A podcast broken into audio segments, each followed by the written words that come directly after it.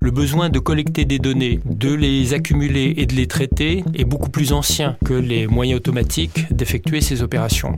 Bienvenue dans la deuxième saison de la data dans tous ses états, un podcast de Digora. Je me souviens d'une époque où euh, on pouvait pas avoir une réunion de travail sans parler de, de big data. J'ai des gens qui y croient trop, donc je dirais, on est plus dans le fantasme, alors qu'avant on était dans le doute. Cette croyance que les données vont parler d'elles-mêmes. Ils réagissent comme ça en voyant ça comme quelque chose de mystique, c'est c'est parce qu'il il y a de la peur derrière.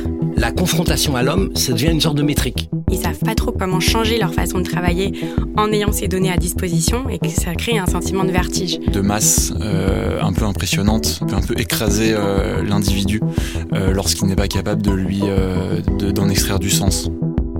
La chose la plus importante, c'est de comprendre quelles sont les limitations de ces données. On n'est pas obligé de- d'aller toujours très loin dans l'utilisation de la donnée pour prendre des bonnes décisions d'une entreprise. Le discernement, il est fondamental. Toujours s'interroger sur est-ce que ça a du sens, est-ce que là je franchis pas une limite?